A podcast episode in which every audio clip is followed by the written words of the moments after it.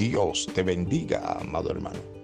Damos inicio a este tu programa, el devocional, bajo el tema No te quedarás en el fracaso. En segundo libro de Reyes, capítulo 4, nos habla de esta mujer viuda quien tenía una deuda y los acreedores querían tomarse a sus hijos.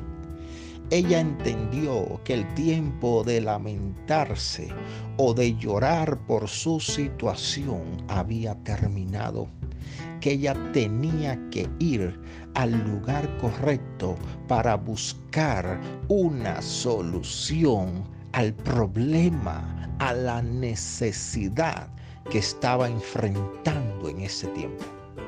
Ella supo dónde ir en tiempos difíciles. Amado hermano, te pregunto, ¿sabes dónde ir en tiempos difíciles? En ocasiones vamos al lugar incorrecto, a buscar una solución momentánea que solamente traerá deuda sobre deuda.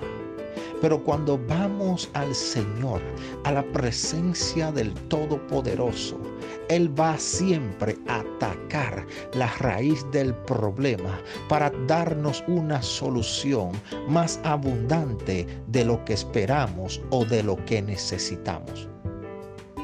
Amado hermano, Dios está esperando que te levantes, que acciones la palabra profética que ya está sobre ti. Porque sin duda el respaldo del Espíritu Santo vendrá a través de tu fe más la acción para dar fruto el milagro que supla la necesidad que hoy estás enfrentando. Dios está contigo en todo tiempo. Permíteme orar por ti, Padre, en el nombre de Jesús. Oro por cada vida que está escuchando este audio. Te pido Dios que traigas una solución al problema, a la necesidad que hoy está enfrentando. En el nombre de Jesús.